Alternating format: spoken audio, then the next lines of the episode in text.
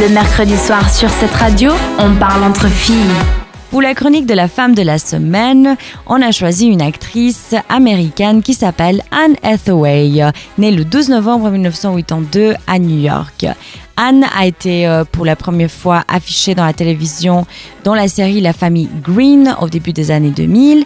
Après, on l'a vue aussi euh, comme Mia Thermopolis dans Princesse malgré elle et puis la suite Un mariage de princesse, un film qui l'a fait surtout reconnaître, surtout célèbre dans le public adolescent.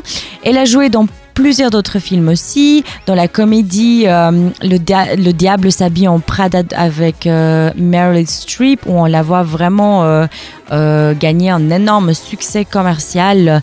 un film qui, a été, qui a eu une, bonne suite aussi, et puis de bonnes critiques. Et puis, faut, faut s'avouer, jouer avec Meryl Streep, ça peut être que bien la plupart du temps.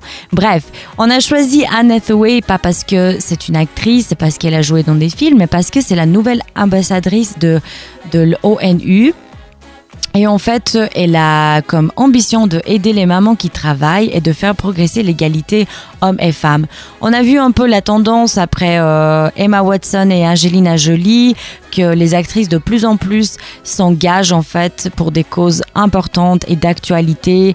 Et en ce moment, une des causes euh, les plus importantes et qui fait vraiment euh, de l'actualité, c'est l'égalité entre hommes et femmes. Surtout une égalité niveau opportunité plutôt qu'une égalité au sens exact du terme. Et son nouveau rôle en fait, comme une, une bonne ambassadrice, c'est de effacer les inégalités euh, des hommes et des femmes dans le milieu professionnel en fait. Elle a du coup choisi de s'engager surtout pour les mères qui travaillent et euh, qui voient leur carrière euh, s'absenter de leur carrière pendant qu'elles ont des enfants. Comme on a vu par exemple le cas dont la madame une question la dernière fois, la jeune maman qui nous posait des questions comment faire dans ce congé de maternité. Du coup, son rôle, ça serait vraiment de s'engager pour ces femmes.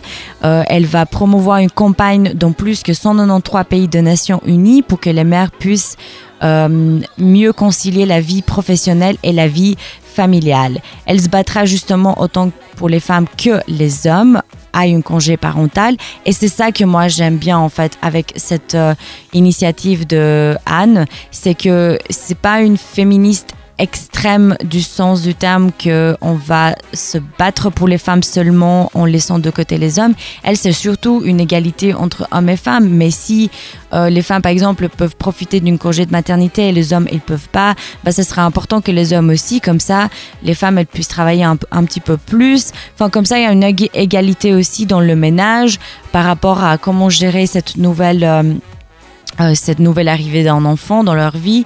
Donc c'est vraiment très bien. Et euh, elle a aussi, enfin elle encourage aussi de, de, faire de plus en plus de services de garde enfants pour surtout les mamans qui n'ont pas vraiment les moyens de se payer un babysitter ou de envoyer leurs enfants à des crèches.